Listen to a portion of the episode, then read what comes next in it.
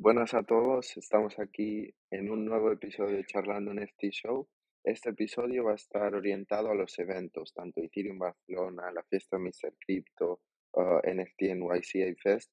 Esto de lo que se está hablando tanto en este verano, es rentable ir a estos eventos, el networking, etcétera.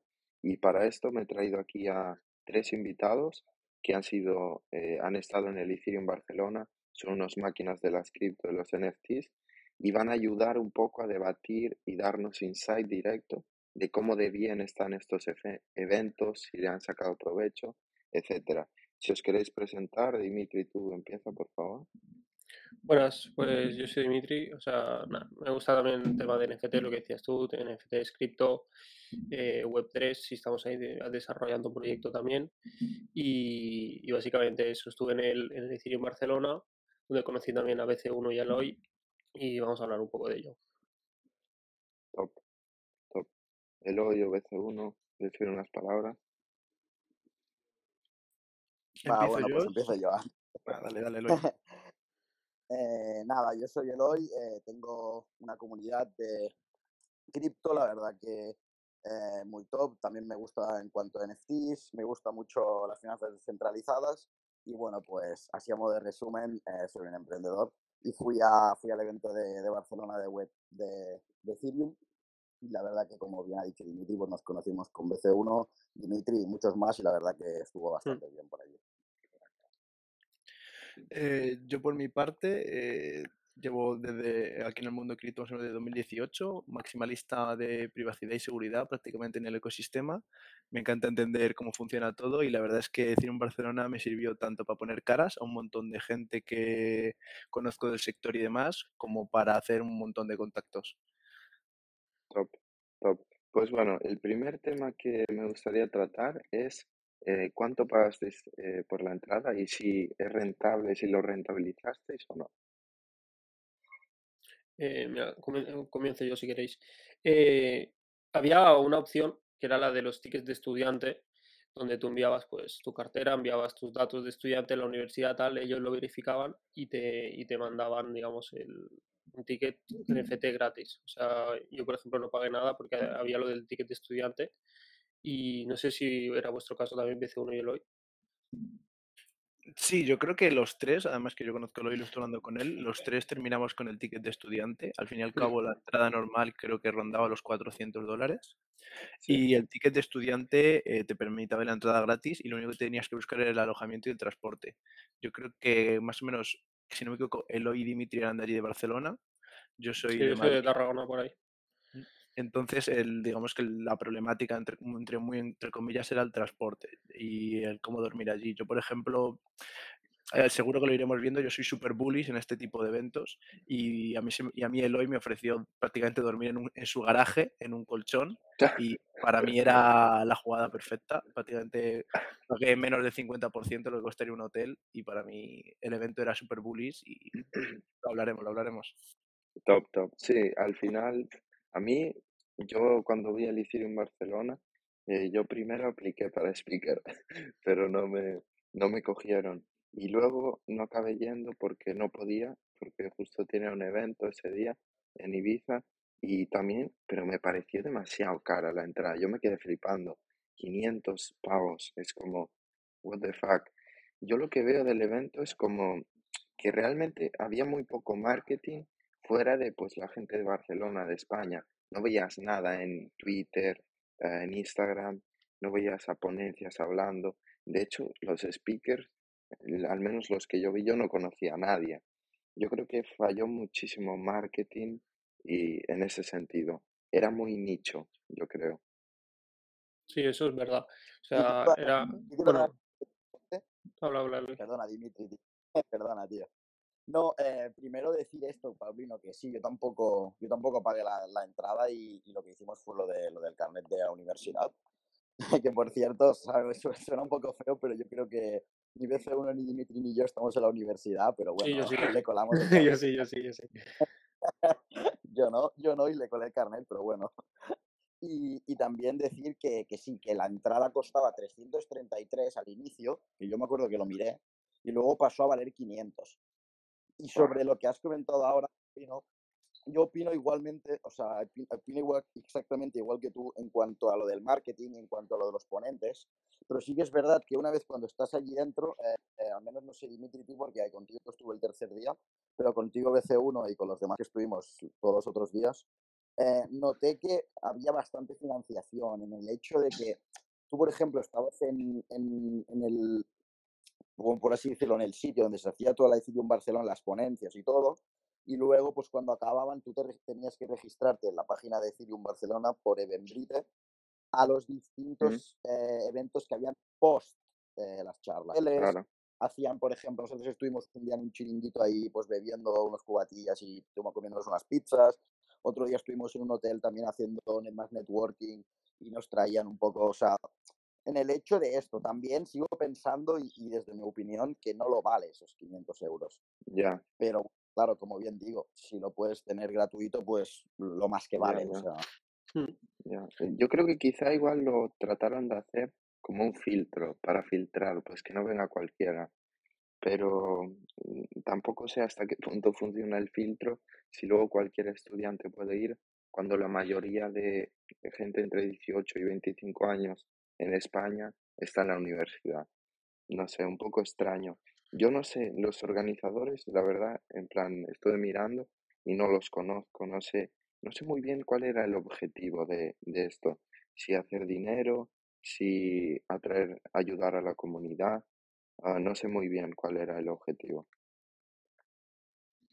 desde la organización. O sea, por ejemplo, ahí mm, que pero yo creo que eh, en parte el hecho de que tengan estudiantes es bueno porque sí, sí, 18, 25 años que tienen un cripto le mole, yo creo que es gente que tendrá ganas y eso es claro, claro, claro. ¿sabes? Porque yo en mi caso y fui con una moto ahí, o sea, fui, eh, soy estudiante y fui con una moto, fui a aprender un montón, ¿sabes? Y, y a veces así que todo el mundo es más grande que tú y que todo el mundo tiene el sistema en el ecosistema ya por hace 3 4 años o eres una persona joven que te apetece, que te da un boost, eso, ¿sabes? Yo creo que un poco en lo de los tickets estudiantes buscaba eso también, buscar gente que le molara el tema y que hiciera contactos, porque ya te digo, o sea, eh, ellos creo que decir muchas presentaciones de las DAO, terminaban la presentación y tenían código QR, eh, we are hiring, estamos buscando, ¿sabes? Y, es que no, la gente joven que le mola el, el, el, desarrollo, las DAOs y todo el rollo, es que es un target brutal. Pues sin duda, sí, sí, pues quizá era esa la estrategia, ¿eh? Muy buen punto. Traer a estudiantes para contratar a gente, porque ahora con el bear market menos, pero uno de los mayores problemas, si estás haciendo una empresa cripto, un proyecto, lo que sea, que es imposible contratar a gente. No hay gente que conozca el ecosistema. Y el hecho para una empresa es muy importante tener talento, lo es todo. ¿Y qué mejor forma de en un evento estudiantes? Pues sí, sí, sí. Quizá era es ese. Eh, es que es eso. Piensa pues que tú, una persona que es estudiante, que aún no ha tocado un mundo laboral, no tiene los huevos pelados como va a tener alguien de 40 años, que va a ser súper complicado, ¿sabes? Que se adapte, que, tenga esa capacidad de, ver las cosas, ese, ese long term. Es mucho más fácil creo que alguien que es joven, que ahora mismo está en plan, o sea, NFT, está el blockchain, que está en ese desarrollo, yo creo que será mucho más fácil de una adaptación hacia alguien que busca personal para trabajar en un mundo que está en constante desarrollo, ¿sabes? Tú necesitas personas que sepan adaptarse y que sepan aprender rápido, ¿sabes? Y yo creo que gente joven y estudiante en que les guste este mundo es un target brutal, desde mi punto de vista. Sin duda. Yo estoy completamente de acuerdo con Dimitri y de hecho en los stands, o sea, para que el que no estuvo en el cine en Barcelona, había como tres grandes salas de conferencia donde digamos todo el rato en rotación mínimo había dos conferencias, por lo que tenías que elegir el contenido que más te gustara, pero luego había otra gran sala que era como una zona de, digamos que para las startups y empresas, por ejemplo estaba Metamask, estaba Certic, estaba QuickNotes, había varias empresas y ahí, digamos que tú hacías un contacto con developers, gente de marketing, por ejemplo también estaba Moralis, y digamos que cuando tú contratabas con ellos, si querías un merchandising que lo regalaban, realmente conseguimos mucho merchandising, te pedían el Telegram y lo que querían era escanearte el Telegram y a mí me han hablado un montón de gente diciendo, oye, eh, ¿a qué te dedicas? Cuéntanos, ¿tienes algún proyecto en mente? Yo creo que sin duda lo que estaban buscando era chupar gente a ver si podían contratar a alguien o conseguir talento. Correcto. todos pedían. tío. Ahí es verdad, tío.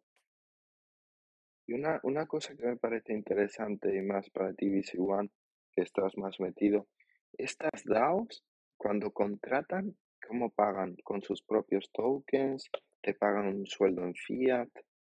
Buah, es que yo es que ah, n- no lo hacen igual, porque realmente las empresas, o sea, a- allí nos encontramos empresas como Certic o Haken o Sí, Sherlock, que son auditores de smart contracts, eso son lo empresas ya conozco, sí, formadas y que pagan un sueldo, claro. pues, un sueldo normal y corriente.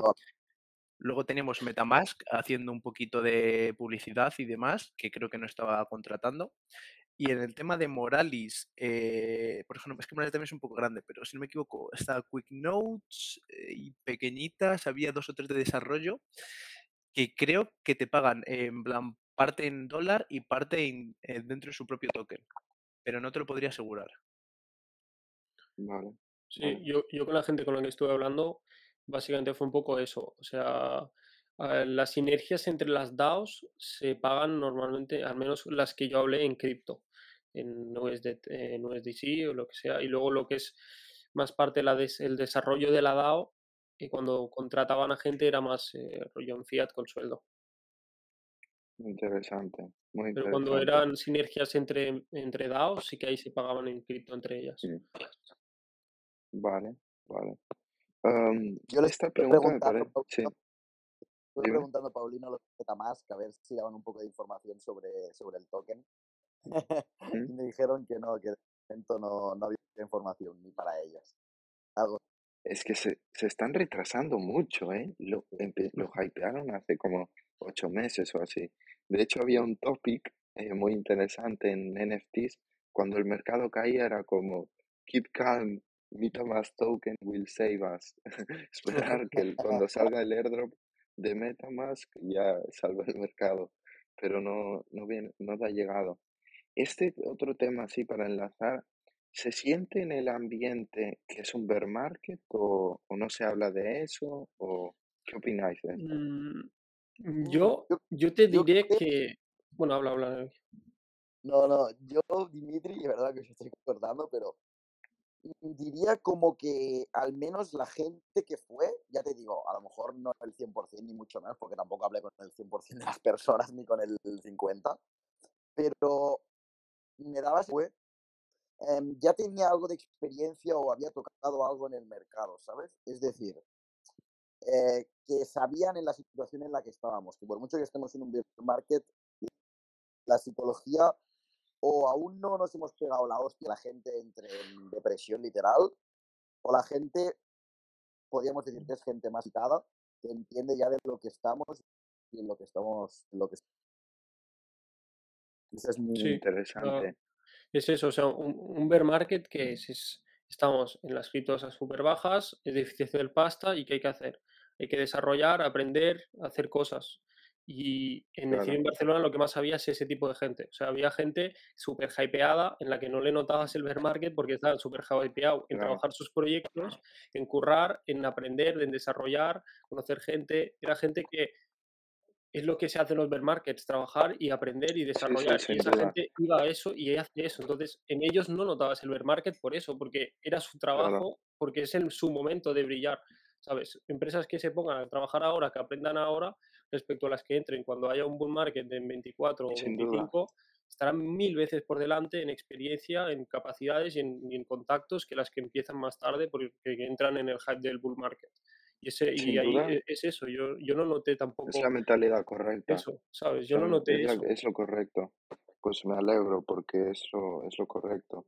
Porque luego vas a, a veces yo hablo con gente y es como, el tema es, ¿cuál es el, el bottom para Bitcoin? ¿Hasta dónde va Bitcoin? Y, y claro, se trata de que no sea eso el tema del que hablar, ¿no? Mm. Entonces me, me alegro por ese sentido. Y luego os quería preguntar a qué perfil, qué perfil de gente debe ir. Yo de- me recomendaríais, si ahora vamos al pasado, que yo fuera. Eh, Em, habla, habla. A ver, es que, el- es, que lo que estábamos hablando, es, no era una, o sea, yo prácticamente con nadie hablé de cómo estaba el entorno macro, ni del bottom, ni nada, e- eran todos developers. Y de hecho yo creo que es que incluso los, hasta los developers en bear market están más cómodos que en bull market, porque al fin y al cabo, ahora si tienes una longevidad de muchos meses o cualquier cosa, eh, tú no estás obligado, no, no tienes una fecha, o sea, digamos que cuando cuando tú tienes un bull, todo tiene que ir a una velocidad exagerada porque tienes que salir en bull. Y además que digamos que si sales en el punto perfecto del bull, aunque hagas una mierda, vas a triunfar porque estás en bull. Entonces, ahora ellos en bear market, al fin y al cabo, todos son informáticos, todos son programadores y digamos que a los que les llena, eh, a ellos les llena ser programadores. Entonces, eh, a lo mejor a ti, es que tampoco tengo, no sé si tienes un backend de programador o tienes intención de hacer algún No, no, proyecto, no, no. O si, o sea, si, o si por ejemplo si quieres desarrollar algún ver, proyecto, no, a ver, yo siempre ah, estoy abierto a aprender. Iría porque, porque iría a aprender, en plan, aprender seguro, siempre está bien escuchar de otros campos y tal. Pero yo, tú me tienes que ver a mí como inversor barra empresario, como alguien que está buscando hacer dinero. Yo creo que no es el perfil. O sea, como tal, emprendedores y empresarios prácticamente no era el, aunque, aunque hubiera, porque había, porque estaban, por ejemplo, los fundadores de algunas empresas tochas, eh, no era ese estilo de charla, no se buscaba el estilo de charla de emprendimiento, de superar tus límites, de hacer nuevos proyectos, era más charla de, oye, ¿has visto el nuevo contrato 721A que optimiza? ta, ta, ta, Ya, ta, ta, ya, ta, ta"? Era un, un- un- era un espacio donde se respiraba desarrollo y, y crear y crear y crear, ¿sabes? En plan, eh, era así, no era tanto de inversor, empresario, o sea, yo de hecho es que lo que hablaba del mercado, lo que hablaba de, de- de cómo estaba el, el mercado, literalmente era ri- risas, era, ah, tal, así que, ¿cómo está? Ja, ja, ja, ya está, en plan, y eso era todo lo que hablabas, te reías de la situación y ya está, en plan, literalmente, y luego volvías a hablar de las empresas que están desarrollando, de cómo está yendo el ecosistema en general, ¿sabes? Porque es que claro. quien, Es quien, quien va a hacer que esto crezca a la larga son las empresas que estén desarrollando, ¿sabes? Porque son las que y traen el dinero adopción también, y el dinero, las que ponen lógicamente, dinero, en plan, las que invierten. Sabes que a mí me, me interesa, por ejemplo, un sitio donde se esté hablando. Pues mira, ahora BlockFi eh, ha sido adquirida por FTX. Esta empresa está comprando lo otro. Y me imagino que eso no era el tema del evento. Si no era, si era, yo personalmente no me moví por esas, por esos de estos. Sí, sí, sí. No me dio la sensación de que la gente estuviera hablando de esos temas, porque yo estoy hablando con bastante gente los tres días y no fue la sensación que me dio, pero puede ser que estuviera. No sé vosotros, Decidme y Claro. Si, si tuvisteis la suerte. Yo mm, personalmente no. Mm, Yo por mi parte, los... Bueno, si quieres terminar un poquito rápido, Eloy. Eh, en plan, yo tengo Habla. entendido que los, fun- digamos que los organizadores del evento era un chico de los fundadores de Hawkers, que está ahora con un, eh, Ah, especie de David, medio... Sí, David. creo que sí, que está No, como Sí, haciendo una colección de NFTs. Es que no sé cuál de los dos es. sí, es pero, David, es pero. David, David no fundó el evento, creo, ¿no? No, pero creo que lo estaban como financiando con todo el tema de Solar Punks, eh, los Misfits y todo eso. Entonces era como un, eh, en plan, un, un pensamiento que había bastante dentro del evento era, digamos, hacer algo que cambiara el mundo, que lo hiciera más sostenible, eh, Mm. digamos, eh, se movía mucho el Muy entorno utópico, muy verde, utópico. o sea, mucho de intentar me hacer el mundo para mejor. atrás. A mí eso me tira para atrás. Yo soy muy escéptico y ver, realista y pero obviamente, o al sea, eh, final, ya, O sea, no, no, no todo era eso. O sea, te podías encontrar con gente que venía y quiso desarrollar, pero también había gente de ese estilo. Y sí es verdad que algún empresario yo sí estuve hablando. Pero el carácter general era o developing, hacer a lo mejor un poco mejor el mundo. Creo, Mm. en mi opinión, por lo que me Sí, encontré sí. yo. Sí. Yo iba a decir eso, que yo no soy desarrollador, ni, ni mucho menos developer, ni nada, ni nada de- por el estilo. Yo soy, pues como ha dicho Paulino, pues un, un empresario, como, o como queráis llamarle, pero desde el punto de vista en el cual se puede aprender, se puede hacer negocios con otra gente, se puede, pero en cuanto Claro, a, claro. como bien ha dicho el contenido, pues no es tan enfocado para este tipo de perfil, ¿sabes? Sí, sí, sí, pues muy Pero es que, interesante. pero es que, bueno, miento, sí que estuve hablando con un empresario. O sea, yo estuve en el evento, mm, bueno, podría decir que los tres días, pero sobre todo los dos primeros, con el equipo de Misfits de, de David, Sí, de, del de Hawkers. Yo estuve con ellos literalmente de- todo el evento. Y, y sí que si tienes suerte de contactar y con alguien que sí que ha sido grande como ha sido David, puedes aprender un montón, porque en, las comidas, nosotros estuvimos comiendo con él Luego, eh, que si cervezas eh, eh, después de los eventos. Quieras que no, cuando tú te rodeas con esta gente que, que, ha movido tanta pasta y sabes que, o sea, algo han hecho bien, porque para mover tanta pasta, algo tienes que hacer bien, las charlas que tienes son espectaculares y es eso, o sea, tenías que tener como mucha suerte para encontrar a alguien así, ¿sabes? Pero si lo encontrabas era muy top. ¿Sabes? Era muy top. Yo, por ejemplo, con David, o sea, fue increíble compartir, o sea, yo se lo agradecí incluso por WhatsApp, le dije, tío, muchas gracias porque es que ha sido increíble, ¿sabes? O sea, lo que crece solo con dos días estando con alguien como claro, claro. Con los pocos empresarios. la forma de ver todo. La forma de ver las cosas y sin duda es la forma de crecer, rodearte de esta gente. A mí el proyecto este que están desarrollando me parece muy interesante porque yo no lo entiendo bien personalmente, en plan, me cuesta entenderlo. Y también me choca porque es como David, que viene de un background de hacer eh, millones y millones y millones, que se meta en algo así muy más utópico, porque yo no le veo a este proyecto un sentido de hacer millones, ¿sabes? Y, y tampoco lo entiendo muy bien el proyecto, me cuesta entenderlo, no sé hasta qué punto hay mercado para esto. A ver, igual también puede ser un, enfoque más a futuro, ¿sabes? Porque piensa que la sociedad se va a tener que, que pivotar a algo más sostenible y puede ser un target a futuro el enfoque que le da. Ya, sí, yo lo veo también igual, eh, igual estoy totalmente equivocado, ¿eh?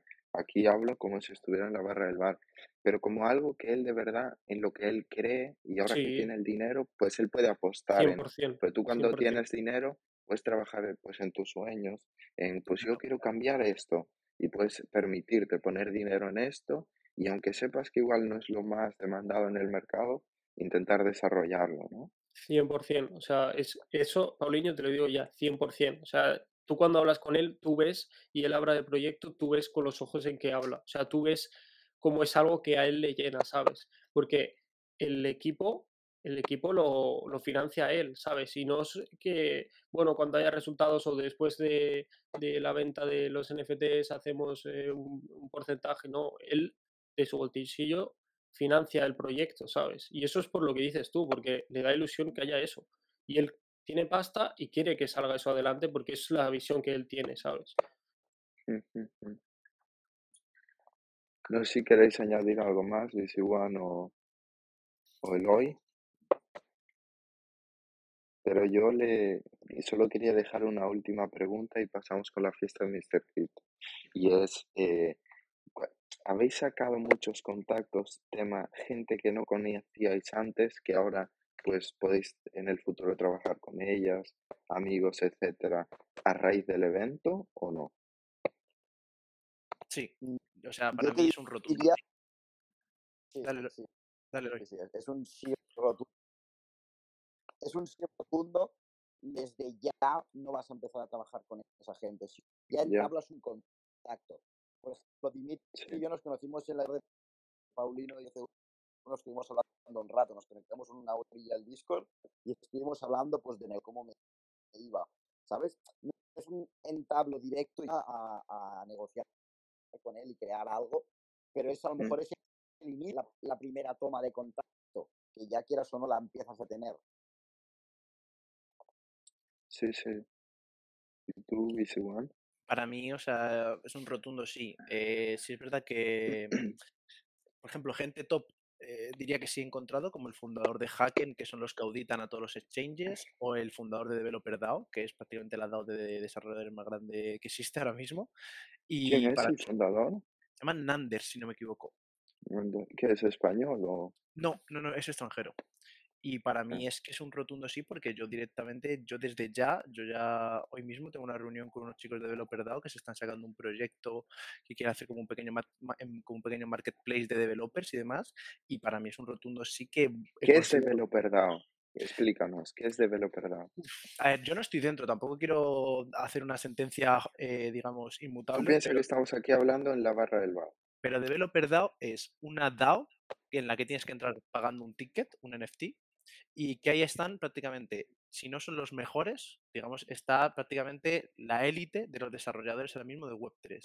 Y ellos lo que hacen es, cualquier persona puede proponer un proyecto, digamos que crea como una especie de canal dentro del Discord, y quien quiera se une. Entonces, lo que estás consiguiendo es Mm, que proyectos que tú quieras hacer porque quieras, o por ejemplo, un piensas, crowdfunding de developers.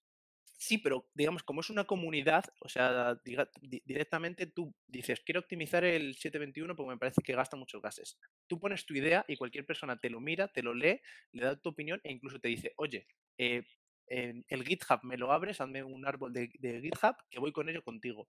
Y la verdad es que están sacando proyectos súper, súper chulos por eso, porque tienes eh, una potencia, es que no sé si son, es que, eh, aquí a lo mejor me la tiro, pero creo que son más de 100 developers todo el día ahí y son muy activos y tienen reuniones prácticamente todas las semanas y todo. Para mí, si hay algún desarrollador escuchando esto, mírate Developer DAO y si puedes permitírtelo, entra sin duda alguna.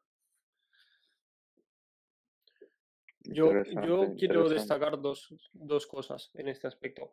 Una, lo que dice Eloy me parece súper interesante. O sea, tal vez no era hago contactos y de repente invierto en tu empresa mil millones, ¿sabes? Pero sí que es una primera toma de contacto en la que ves eh, las sinergias que puedes crear con la otra persona y ya es alguien que ya tienes ahí para cuando te haga falta o tú ya más adelante hablar con él y desarrollar lo que, lo que necesitéis. Y otro aspecto que quiero dar que me parece súper importante es que para llegar a contactos así, yo creo que hay que empezar rollo más abajo, en el sentido de, por ejemplo, si yo no estaría aquí hoy, si yo no hubiera entrado en los NFTs, en, en las comunidades de Mr. Crypto, etcétera. Ya de- desde ahí ya puedes empezar a hacer contactos buenos y hacer networking que te va a llegar a otros sitios como puede ser el Ethereum. Yo en el Ethereum llegué por eso también, ¿sabes? Porque yo me metí en esas comunidades, vas conociendo gente poco a poco, conocí un chico que se llama Saura, que me, que no sé, creo que va a ver esto, un saludo, em, me llevó digamos, conoció el primero al equipo de Misfits, me llevó ahí y es como, no es tanto el momento, sino es, como la blockchain, todo el rato es todo conectado con todo, ¿sabes? Y, y yo creo que es súper importante eso. Desde poco, es- no es tanto el, la- una persona en concreto que conozcas, sino todo el ecosistema de personas que crees y el networking que te crees, porque eso te va a hacer pivotar al sitio que necesites, ¿sabes? Es que somos tan poquitos, o sea, directamente del sector somos tan poquitos que todo el mundo se conoce con todos. Hmm, Entonces, prácticamente conocer a alguien te abre el, digamos, el abanico de poder llegar a otra persona, te abre el abanico de, de es que un, un buen cacho del sector. Por Mm, eso me parece que aunque los eventos a lo mejor no sean muy top, pillarlos tan temprano, que no hay tanta Correcto. gente, te da mucho más valor de lo que a lo mejor te aporta este evento si nos fuéramos a otro sector, por ejemplo, el de la informática, que te aporta solo el evento. No, aquí es que cualquier pasito que des de networking te abre muchísimo, porque todo el mundo se conoce porque somos muy pocos. Exacto, Sí, sí, sí. Y me gustaría preguntar aquí, ¿cuál es la persona más top a la que habéis conocido en el evento? ¿O que ha estado? Eh, yo creo que a David de Hawkers, no sé si había alguien más así, más top. ¿Sabes? Ese tío, el background que tiene empresarial, más el quedaría, proyecto que lleva. yo me quedaría con, creo que era el project developer de Hacken, que Hacken, como he dicho antes, son los que auditan a todos los exchanges y para mí es un tío que se pegó una charla de una hora de cómo todos los errores típicos de todos los smart contracts y tener a Muy un tío que está auditando a todo el mundo en Telegram ya, o sea, le tienes en Telegram directo y además que te habla además preguntando de qué proyectos hace porque están contratando y demás, para mí eso, si justamente quisieras ser auditor, no tiene precio. O sea, eh, literalmente tienes Muy, al muy jefazo de la mejor de las mejores empresas del mundo de de ahora mismo eso. Sí, sí, sí, sí. Y es una industria muy interesante, ¿eh? La de la auditación. Yo lo, como empresario yo la veo muy interesante porque hay muchísima demanda y muy poca oferta. Y es muy Mueve caro. muchísimo dinero. área. De hecho, tengo los precios de, to- de todas las auditorías que tienen que hacen ellos y la media de auditoría ¿Mm? son 30.000 pavos, si no me equivoco, y de hecho lo podría pasar cualquier cosa. ¿Y cuánto lleva eso? No lleva tanto tiempo. Mira, si me das un segundo, te lo encuentro. Un momentín. Es que lo de las auditorías es brutal. O sea, e- e- es eso. O sea, dices, bueno, 30.000 pavos, sí, pero es que lo que la pasta que pueden llegar a auditar y ahorrar, Claro, es que, claro. ¿sabes? No, y lo que puedes perder. Yo eh, formé parte de un proyecto que se llama Acutars, que este proyecto eh, tuvo un fallo en el smart contract y se quedaron bloqueados, eh, no sé si 3 o 8 millones, no me acuerdo muy bien. Y ahí se quedaron en el contrato, es que 3 es a 8 eso. millones. Es que lo, la blockchain no perdona y, la seguridad, como tengas el contrato mal, eh, te lo vacían, se te queda bloqueado, te lo exploitean. Entonces, eh, es como sí o sí necesidad de auditores. El auditor es como al final aquí la, la policía, la, el gobierno que está ahí diciendo si esto está bien, adelante. A mí me Es parece, que es eso. Llevan desde 2017, que lo están mirando ahora mismo, y a mí me parece súper importante porque al fin y al cabo un fallo de seguridad en Web 2 pues te filtra usuarios y contraseñas, a lo mejor información importante, pero es que en Web 3 te limpia, o sea, te limpia todo el capital que tengas. Y tengo aquí, por ejemplo, los precios y un contrato, un, un auditaje de contrato de, de 10.000 a 30.000, un bug bounty, que es, bueno, por ejemplo, un D2 re- resistant de, de 5 a 10K y que te, y que te auditen un protocolo entero de 80 a 200K. Ya, ya. Sí, Eh, sí, pues eso, eso, eh, lo pones al, eso, pues lo ves y dices, hostias, pasta, pues es que eso lo pones al lado de los 7, 8 millones que se te puede pulir por no hacer bien el contrato y es que es una propina. Sí, sí, sí, sí. Bueno, ya vamos a cambiar un poco de tema. sí, sí. Eh, vamos a hablar. Dímelo. ¿eh? No, no, lo que quería comentar sobre los sobre los smart contracts y todo el tema de así muy cortito, en 20 segundos, es que al final eh, se paga por la calidad, o sea, puede servicio de auditorías y a lo mejor no te van a cobrar eso, pero si quieres comprar más, más top que hay en estos momentos, pues te vas a tener que ir a Certic o te vas a tener que ir a Hacken o te vas a tener que ir a lo más top, dependiendo de lo que tú busques. Si no buscas a lo mejor ir a lo más algo de un menor rendimiento y de menor calidad, al fin y al cabo, y más barato, más económico. Sin duda. Bueno, pues ya moviendo al tema hot, creo, de este podcast, vamos a hablar sobre la fiesta de Mr. Crypto, que para el que no lo sepa, bueno, Mr. Crypto es la colección española más grande que hay, propulsada por Rax Mafia, que es la empresa de Carlos Adams y Vittorio Malatesta, y mm, van a hacer el esperado evento de Ibiza, que ha sido anunciado, hypeado por muchísimo tiempo, y justo ayer, si no me equivoco, han posteado los detalles. El tema es que está muy hypeado porque Víctor es un tío que se da unas fiestas que flipas y yo creo que es como que todo Dios quiere salir de fiesta con él, tener una fiesta como las que él tiene. Y bueno, es un tema yo creo ha sido muy controversial porque han sacado tres diferentes tickets, no son baratos, tampoco son fáciles de acceder. Y bueno, vamos a comentar y yo creo que aquí puedo tener un insight bastante bueno, ya que yo también estoy en esta industria de las villas, la fiesta y los yates en Ibiza. Entonces, eh, bueno, voy a empezar así un- una pequeña descripción. Son tres diferentes eh, tickets. Uno, si no me equivoco, son 300, otro 500 y el más top 1300, ¿no? Si no me equivoco. Sí. Y en total me parece que serán sobre 150 personas, 130 personas que asistirán.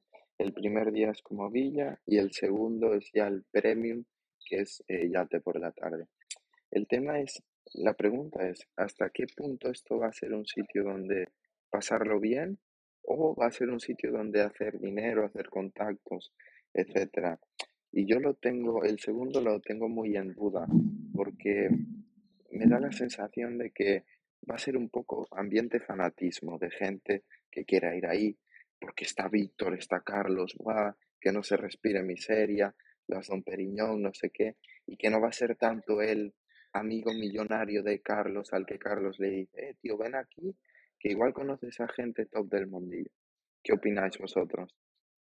Mm, o sea, yo entiendo tu punto de vista, pero mi duda es, ¿se ha ese enfoque en el sentido de, tú estás en- muy por encima en ese sentido y yo creo que es el networking que buscas, pero también hay que ver el punto de vista del, del que se da en Mr. Crypto. O sea, ¿se ha dado eso? En plan, se ha dicho, vamos a hacer esto para tal. En plan, ¿cuál es el enfoque ahora mismo? Porque no Yo sé yo creo, si le yo, han dado ese sí, enfoque buena también, pregunta. ¿sabes? Sí, yo, yo creo que la, el enfoque es fiesta, pero es que el tema es que, vamos a ser honestos, estamos en España. Muy, la gente es que no tiene sentido para el 99% de la gente dejarse dos mil pavos, mil pavos mínimo en un fin de semana de fiesta, ¿sabes? Entonces, esto, si lo hacen en este Vale, sentido de fiesta, yo creo que va a durar una o dos fiestas, pero no va a ir a lo largo, porque tú vas ahí, te gastas los ahorros del año, te lo pasas muy bien, pero si no sacas ningún provecho, Claro, no te es. puedes permitir esto o el año que viene o en Claro. invierno y en Andorra y tal. Entonces lo veo Bueno, difícil encaminarlo por ahí, porque no sé, si estás en otro, si tú haces la comunidad, pues es la comunidad de Bored Ape igual, que son gente que mínimo eh, tiene cientos de miles o millones, pues puedes hacer fiestas que si se lo pasan bien van a volver. Pero aquí igual estás ya descapitalizando a tu comunidad, ¿sabes? correcto. Ahí, ahí te doy toda la razón. Totalmente de acuerdo. claro, porque yo tengo amigos, tengo un amigo de Ibiza que es un, el tío es un máquina, pero claro, no tiene ni el dinero que tengo yo, tiene un dinero normal. Y él me dice, es que no sé si me puedo gastar 500 pavos en un día. Y más si me dices que te gastas 500, pero esto es simplemente la primera fiesta. Entonces que te descapitalizas aquí y ya no eh, te beneficias de los beneficios de Mr. Crypto nunca más. Y luego cuando al final la entrada básica solo te da acceso a 6 horas, 8 horas de villa. No te da acceso ni a la noche, ni al yate, etcétera. Yo creo que aquí el, el que no estoy criticando, ¿eh? Estoy aquí dando mi opinión en la barra del bar y tanto Carlos como Víctor, con todo su trabajo, lo admiro y me parece una pasada y yo estaré allí dándole caña, pagaré mi entrada, intentaré aportar el máximo valor. Pero creo que quizá está no muy bien eh, enfocado al mercado que tiene, enfocado a la comunidad, a la demografía. sí, sí. Mm, A ver, es que yo creo que es un tema complicado. O sea, yo también soy top holder de Mr. Crypto y igual eh, tampoco quiero criticar ni nada porque me parece que lo están haciendo las cosas bien y obviamente eh, no, no tenemos historia para criticar, o sea, tampoco vamos a criticar algo que no ha pasado. Si Pero me pongo yo, si me pongo yo a hacerlo, seguramente si fuera mil veces peor, mínimo, ¿eh? Yo creo que la clave está en tú con qué intención vas a esa fiesta. Creo que esa es la clave de todo. Si tú, por ejemplo, vienes a hacer contactos, si es verdad que los mejores contactos prácticamente muchas veces se hacen borracho incluso de fiesta, porque te unes muchísimo a esa persona, pero yo creo que mucha gente la que va a ir, aunque tenga NFTs, no son del sector NFTs, porque no todo el mundo que está en el sector NFTs, No lo son, no lo son, sin nadie, duda, nadie del sector NFTs, o sea, los que generan suficiente nadie. dinero como para ir a esa fiesta y solo vivir del sector NFTs o de cripto o lo que sea, son muy pocos. O sea, es el, es el No, en 0%. España no los hay, no los hay. Entonces, eh, yo daría por supuesto que a lo mejor si te encuentras a alguien allí, que puedes encontrar a alguien que esté desarrollando algo guapo, pero te vas a encontrar gente que va de fiesta. Entonces, Claro. eh, Pero si es que lo que me pregunto yo es, ¿hay 150 personas que se puedan ir de fiesta con este calibre? yo no lo sé.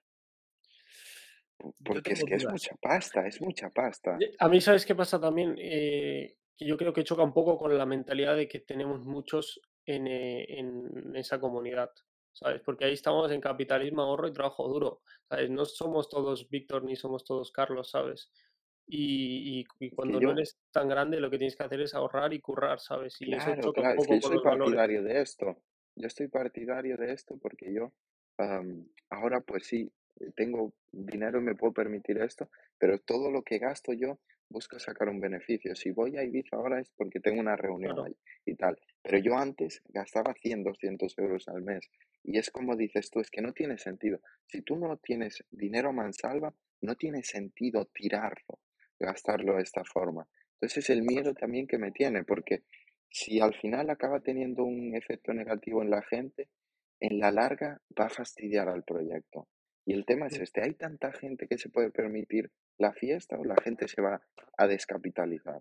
A mí me da mucho miedo a mí, me, a mí porque. A mí también. es que al fin y al cabo mucho público y del- de, de- de tanto Carlos como Víctor son chavales y prácticamente los chavales no se lo pueden permitir. Y yo no sé si la comunidad va a estar a la altura, o sea, que el proyecto esté a la altura tanto de la fiesta, porque al fin y al cabo tienes que dar una fiesta a niveles espectaculares, no sé si la fiesta estará al nivel de comunidades inglesa, Yo creo que, que yo creo que sí que va a estar a nivel de rollo de espectáculo y tal. Yo creo que sí que va a ser top. Sí, Pero yo lo sí. que veo es que, pero si, si realmente, si tratáis de moveros en ambientes con pasta al final, si- siempre es difícil encontrar a gente que se gaste pues, mucha, en plan, que tenga pues 1.500 pavos para salir de fiesta, no es fácil encontrarla. No es fácil, porque yo conozco a mucha gente y al final la gente con pasta también suele ser más reticente de gastar y no sé, me asusta. Pero yo lo que veo es como, yo tengo mis eh, gente con la que trabajo, son alemanes casi todos, y no sé hasta qué punto yo eh, considero la fiesta tan buena como para decirles, eh, bro, venir. Y a lo mismo con Carlos y Víctor. ¿Dirán Carlos y Víctor a sus buenos contactos, eh, veniros a la fiesta o no? Porque si sí, top. Pero si no, va a haber mucho fanatismo, etcétera, etcétera. Totalmente de acuerdo. Todos los proyectos hacen cosas bien y hacen cosas mal y yo espero que, eh, la verdad es que Mr. Crypto lleva un buen ritmo, obviamente todo el mundo se puede equivocar de más, pero espero que esta fiesta no sea un tiro en el pie para el proyecto. Que si sale muy mal podría serlo perfectamente. Yo confío en que se recaude la suficientemente gente, haya un nivel decente de gente y yo confío en que salga bien la fiesta, pero obviamente no Sí, recomiendo a sí, nadie sí. que no se lo pueda permitir, que no se Claro, eso es lo que, esa es la idea. Que no, no, no, esto de coña, ¿eh? No puedo hacerme el flipado. No paguéis 500 euros para verme la cara, por favor. Por supuesto, por favor, un poquito. O sea, de verdad, si mucha gente del, de, digamos, del sector de Mr. Crypto son gente que o está en CurroCoin a tope o está intentando montar proyectos, Claro. de Mm. verdad, eh, os lo diría como consejo personal. Si estáis dudando de ir y estáis montando algo, no vayáis y meter toda la pasta en vuestro proyecto. Claro, es que es mucha pasta. O sea, Y si en está el, todo carísimo. en el Y eso momento en el que te incluye dudas, la fiesta. en el momento en el que dudas, ya la has cagado. Porque si tú te lo puedes permitir, permitir y tal, no lo dudas y dices, Buah, esto será la puta polla, porque guapo estarás O te seguro, la suda, eso, porque eso te la suda. pero te la suda y dices, pues voy. O sea, en el momento que dices, Buah, me tengo que mirar vuelos, esto no sé qué, tal, ahí ya la has cagado. Ahí yo no creo que sea tu, tu sitio Es que realmente el tema es que Ibiza te sale más, no va a ser, lo caro no va a ser la fiesta, va a ser todo lo demás.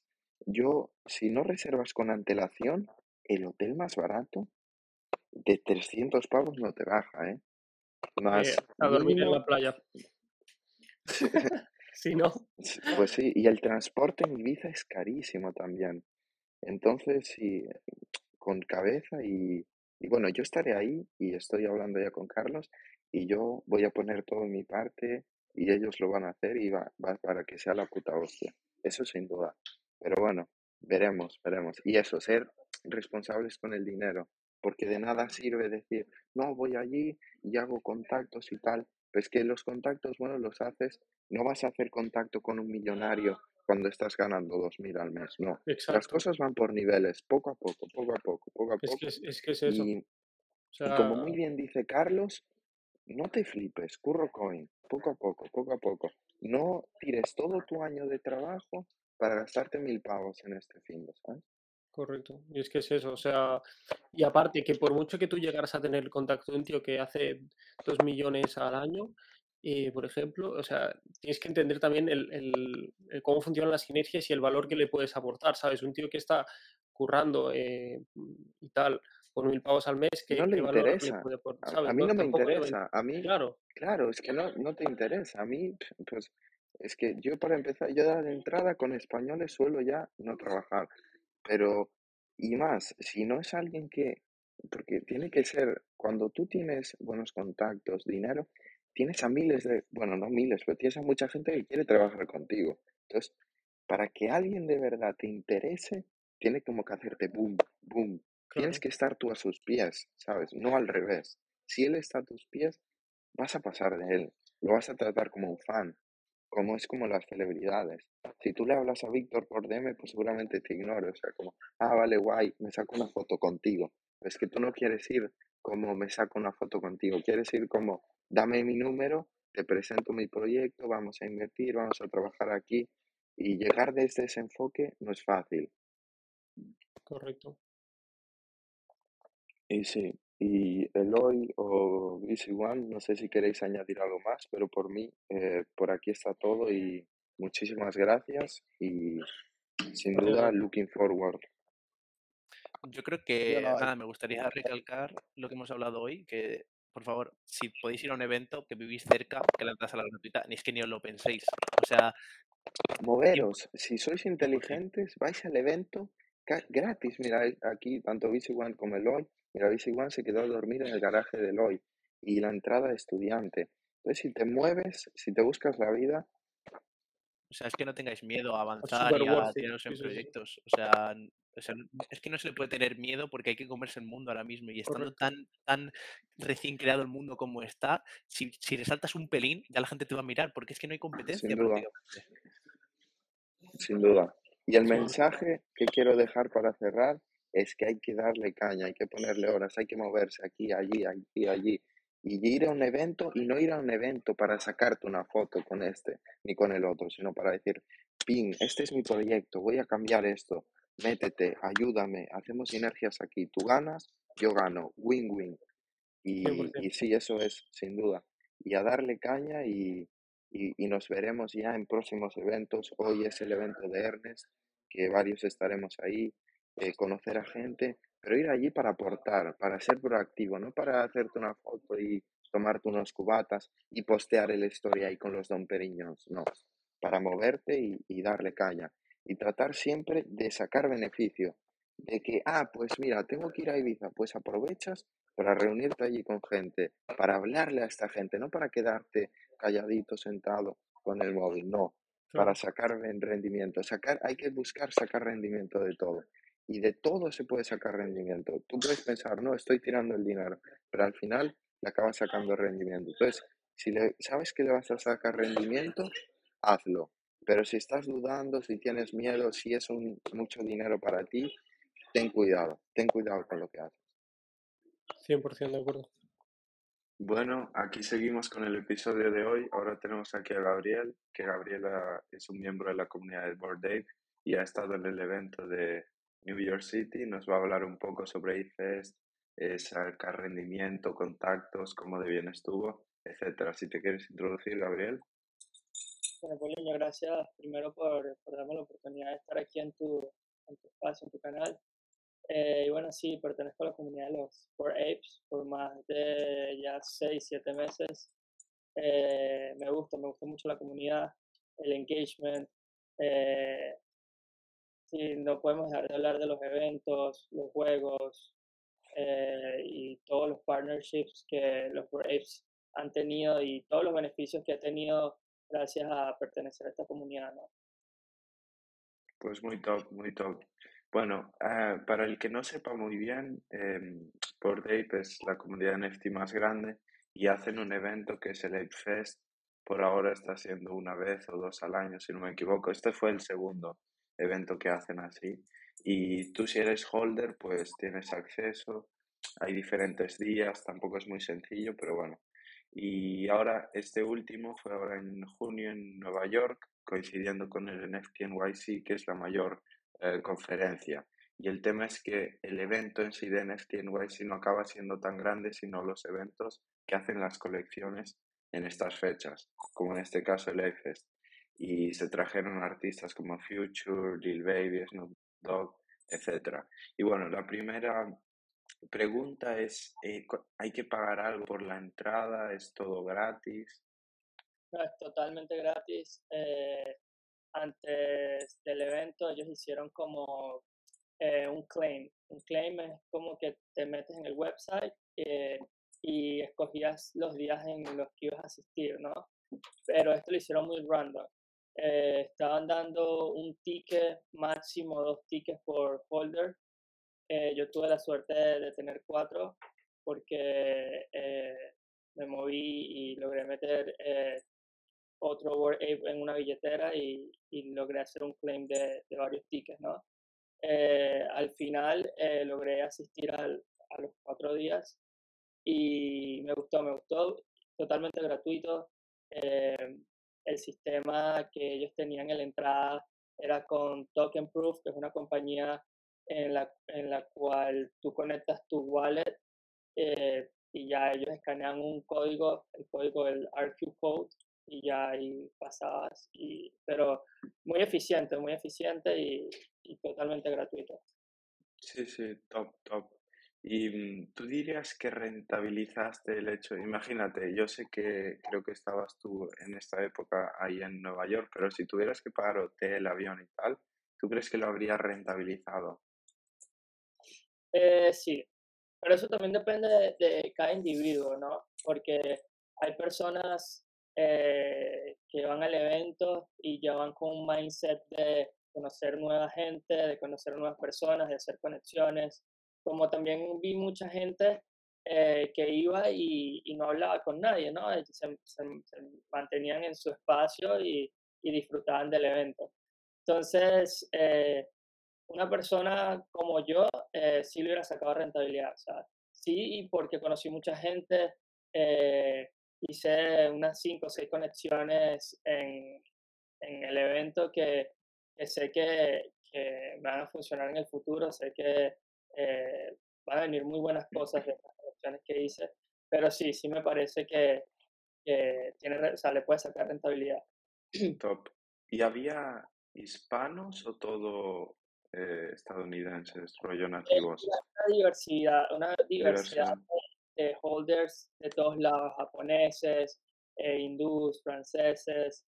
Eh, mira, este es mi segundo iFest. Yo fui al primero, ¿no? Y el en el primero yo conocí a un japonés, conocí un hindú eh, y conocí un francés, ¿no? Y a los tres me los volví a conseguir en esta segunda oportunidad y nos tomamos fotos. Eh, o sea, fue algo muy, muy bien. Top, top. Y mm, se notaba el hecho de que fuera un bear market en este y en el otro era más bull market. Se notaba en la sensación. Eh, mira, si te soy sincero, eh, no se nota en, en, nada porque, o sea, ¿qué, ¿qué, tipo de inversión haces en el evento? Nada, o sea, simplemente eh, lo que vas, todo es gratuito, comida, bebida, o sea, beer market o bull market, eh, siento que hubiera sido igual el, el, evento. Vale, perfecto, perfecto. Y me gustaría preguntarte si tú para el próximo em, pudieras decir, pues yo cambiaría esto, pondría esto, ¿qué sería? Pero, mira, qué, qué difícil pregunta, ¿no? Porque, o sea, si, me, si comparamos el primer A-Fest con este, este estuvo tres veces mejor que el primero. Entonces, eh, una crítica, pero, o sea, a mí me gustó la seguridad, me gustó la coordinación, eh, me gustó todo, o sea, me, eh, me, gustó la parte VIP, porque yo asistí dos días en general y luego por una de estas conexiones que hice, eh, me subieron a VIP. ¿Qué diferencia había en el VIP? En el VIP no hacías colas para tragos, tenías tu bar, eh, estaba, estaba, el bar privado, la comida era diferente. otra cosa es que habían jugadores de NBA ahí, eh, estaban los fundadores, eh, los tenías ahí al lado. Mucha gente top, top que estaban, los tenías justo en el mismo salón. ¿Y qué necesitabas para acceder al VIP? Solo conexiones, ¿no? Solo conexiones, correcto. Tenías que estar en la lista, alguien te tenía que poner en la lista. Vale, vale, vale, vale. ¿Y tú crees que New York City es la mejor ubicación o mejor en un sitio así más alejado, con más espacio? Mira, lo que Porque no sé si sabes que quieren hacer algo en Miami, creo que quieren hacer como un club o algo en Miami. Sí, así estaba, estaba escuchando, estaba leyendo, pero lo que pasa es que Nueva York es, como dicen, la capital del mundo, ¿no? Entonces, eh, Nueva York, por la misma diversidad, creo que eh, ayuda, ayuda a esto de los, de los NFTs, ¿no? Entonces, eh, otra ciudad, yo no escogería otra ciudad, no sé. Eh, yo me quedo con Nueva York, eh, también porque llevo viviendo en Nueva York eh, siete años, entonces me gusta mucho Nueva York. Y donde ellos hicieron el evento, Paulinho, yo no creo que existe una mejor localización, por lo menos en Nueva York, que la que ellos escogieron, que fue Pier 17. mira, ellos agarraron un, un barco y lo, lo acomodaron eh, y le pusieron las banderas de los World Apes, le pusieron eh, el logo de los World Apes. Y ese barco es un barco histórico, ¿no? Y yo he ido a ese barco y las veces que he tenido la oportunidad de ir, eh, hay un montón de ancianos, ancianitos cuidándolo y es súper delicado y es una cosa que no puedes tocar nada, que no puedes mover nada porque puedes pagar una multa. Yo no sé cómo hicieron ellos, no sé cómo se movieron para ellos en modificar todo este barco y colocar las cosas de los, de los Bored Apes. Esto fue una de las cosas que, que más me, me, sorprendió. Pero, y otra, y otro es que, que rentaron Pier 17 prácticamente completo, y eso es un, un lugar súper costoso, o sea, eso, los Sí, eventos sí, que sí. se ahí, nunca se ha hecho un evento de cuatro días seguidos en ese lugar, de esa magnitud. Entiendo. ¿Y tú, tú crees que esto ayuda, eh, que el objetivo de ellos con esto era dar valor a la comunidad o ayudar también a, a compartir, expandir la palabra de Bored Ape por medios tradicionales y que mucha gente hablara del evento? Mira, los, por ejemplo, los que saben de, te voy a poner así, los que saben de real estate, vamos al real estate rápido. Eh, ellos hicieron un evento en el distrito financiero de Nueva York, que es uno de los lugares donde el real estate es más costoso. Eh, no sé si será el más costoso de Estados Unidos, pero debe estar por lo menos en los primeros tres. Entonces, eh, que te hagan un evento de esa magnitud y que te coloquen el Bored Ape eh, ahí en, en, el distrito financiero de, del Bored Ape que medía 10, 15 metros y que tanta gente lo veía, o sea, yo siento que, que le dio muchísimo valor a la comunidad. Eh, es como que, mira, ¿sabes? Eh, nosotros... Estamos somos, aquí, estamos aquí. Exacto, somos una, una comunidad sólida. Eh, no, las cosas que hacemos, o sea, las estamos, las estamos haciendo muy bien. Y sí, o sea, o sea, si vemos lo que pasó con Other Side, mira cuánta cantidad de plata movieron en, en horas. Entonces, eh, sí, sí, yo creo que sí le dio mucho, muchísima fuerza a la comunidad y, y sí, sí, mucha gente que no sabía de NFTs eh, ahora sabe. Sí, sí, sí. ¿Y tú crees que mm, tú ves el evento como que estaba orientado para algo rollo negocios, networking o para pasársela bien? Eh, los dos, los dos. Y como te comenté, o sea, eh, más eso depende mucho de- del mindset de cada quien, Claro, de la actitud que tengas. Tú, correcto. Eh, ah, hu- hubieron muchos Bored Apes que se me acercaron y me hablaron y, y me saludaron y tú bien, te- tú los saludas. Eh, Bored Apes que tú reconoces porque los has visto en Twitter, llegas y los saludas y le dices, hey, eh, sabes, mi nombre es Gabriel, te he visto en Twitter, me gustaría conectar contigo, me gusta lo que estás haciendo. Entonces, eso depende de, de cada individuo, pero el evento se Claro. prestaba para o sea, se prestaba para hacer networking y se prestaba para tú estar en tu área con tu trago, disfrutando del Sí, evento. sí. Es que yo lo, lo único que he visto del evento es ahí en Pier 17 como el escenario y tal. ¿Había algo más que el sitio del escenario o era solo eso? Eh, estaba el sitio del escenario, esa, es la terraza. Luego, si te ibas a un lado de la terraza, estaba el sitio VIP, eran dos lugares, uno cerrado, el otro era un lugar abierto. Eh, luego, a la otra esquina, donde te la, al otro lado de la terraza, era un lugar que no era VIP, pero eh, te podías sentar, era abierto, tenía unas mesas, tenía unas sillas, que mucha gente esperaba ahí. Eh, mucha gente hizo networking ahí, mucha gente se sentaba a hablar ahí. Eh, luego teníamos el segundo piso, el piso de abajo, donde podías comprar merch, donde podías comprar ropa, Ah, vale. estaban los baños, eh, te podías tomar fotos con los board apes, o te pusieron como un- una cantidad de board apes en, la, en las paredes. Eh, y ya en la primera, el primer piso, recepción, donde tú enseñabas tu código y, y subías. Pero, pero no, sí, se prestaba para los dos polines, para hacer Sí, muy networking. bien, muy bien. ¿Y cu- cuál es la persona, cuáles son las personas más top con las que llegaste a interactuar? Mira, eh, primero con los CEOs, con Gordon Sí. y con Nicole, ¿no? Y, por ejemplo, con Nicole eh, hi- hicimos una buena conexión, incluso después del AFES seguimos hablando, eh, que eso es muy top, eso es muy importante.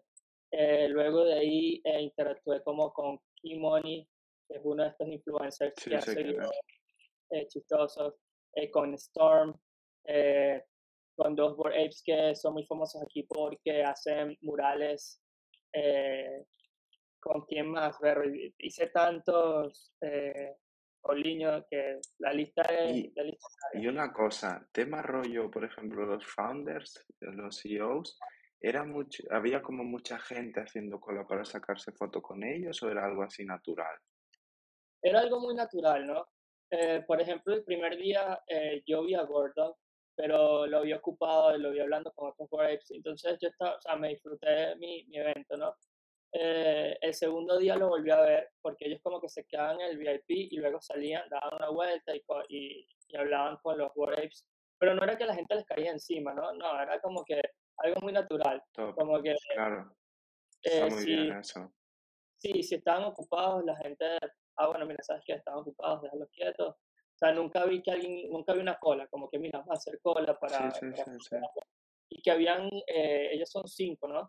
Entonces estaban todos ellos, entonces como que unos hablaban con Gordon, otros hablaban con Nicole, como que se distribuía, la gente se distribuía y hablaba con cada uno. ¿Y hay algo así interesante, resaltas de que ellos dijeran o algo del estilo? El rollo futuro, futuro de la marca, etcétera. ¿Hacia dónde crees que están centrados? ¿Other Side Full o qué opinas? Mira, yo creo que eh, se viene ahorita el juego, ah, ahorita en, en noviembre. Eh, el juego, no, no Other Side, el otro, el que ellos hacen todos los años. Eh, se viene Other Side. Creo que ahorita ellos están enfocados en Other Side, en este metaverso. Creo que, que, ahorita ese es el, el, plan, como que vamos a enfocarnos en Other Side. Mucha gente lo que hablaba era solo de Other Side, Other Side, que iba a pasar por Other Side eh, creo que eh, esto, este, esto va a ser el siguiente movimiento, Otherside, y de ahí saldrán muchas cosas. Sí, y, y el tema de, de, yo creo que lo que ellos tienen que darle mucha caña es que al fin y al cabo los metaversos con los que compite Otherside, que puede ser Sandbox o Decentraland, el problema que tienen siempre es que no tienen jugadores. Y lo bueno de Bored es que ya tiene una cultura, tiene una comunidad muy grande. Entonces yo creo que ellos tienen que tratar muy bien a la comunidad y así de entrada, ya en cuanto saquen Otherside, ya van a tener miles de usuarios. Creo que es muy importante eso. Sí, correcto, Poliño. Eh, hay muchas cosas que favorecen a, los Bored eh, como eh, comunidad, eh, gráficas, que las gráficas también son muy importantes, economía, tienen la 8 y piensan eh, implementar la en esto de los metaversos. Entonces creo que los, los Board Apes están muy, muy adelantados. Eh, otra cosa es eh, con la gente que están desarrollando Side. ellos tienen una tecnología muy top.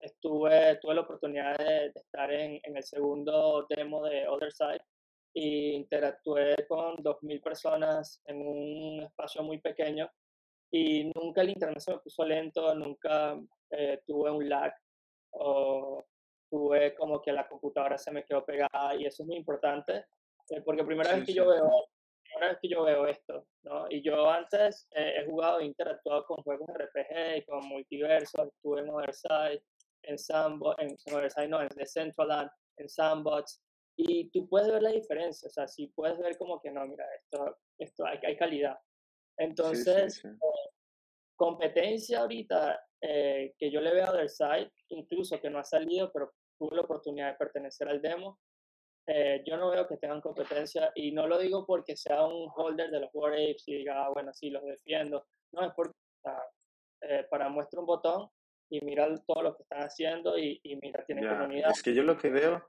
es que no tienen competencia en lo que decía antes, en que ya es una comunidad enorme, ya es una cultura, ya tienen miles de usuarios y eso es lo que nadie tiene, porque cualquiera puede venir con buena tecnología, pero si nadie quiere usar tu metaverso, pero aquí ya hay miles de board que quieren interactuar entre ellos y si les pones una plataforma donde pueden conectar, pasárselo bien, ganar NFTs, pues van a estar ahí jugando.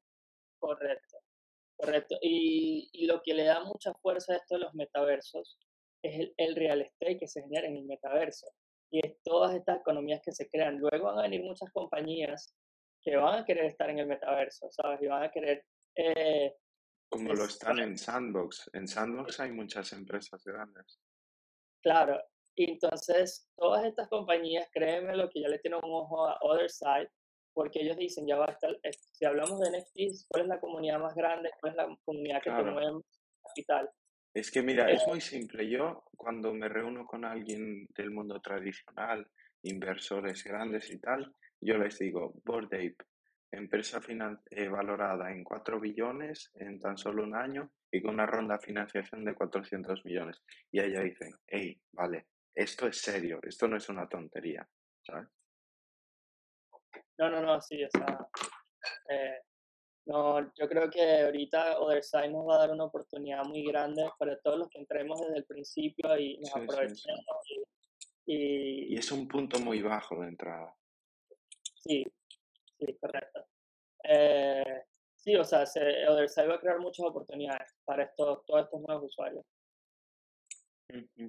Pues bueno, por mi parte yo creo que ha quedado muy bien este apunte aquí de, sobre el Lake Fest. Muchísimas gracias, Gabriel. ¿Tus redes sociales, de cuáles son? Dilas por ahí. Eh, por Twitter estoy como Gabriel SM1.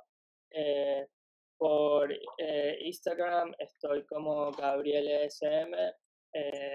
Gabriel SM1 también. Eh, ya, esos son y, ya estaría, ya estaría. Pues ir a darle un follow a Gabriel, que es nuestro amigo de la comunidad de US. Y, y bueno, muchas gracias a todos y nos vemos en el siguiente episodio. Chao.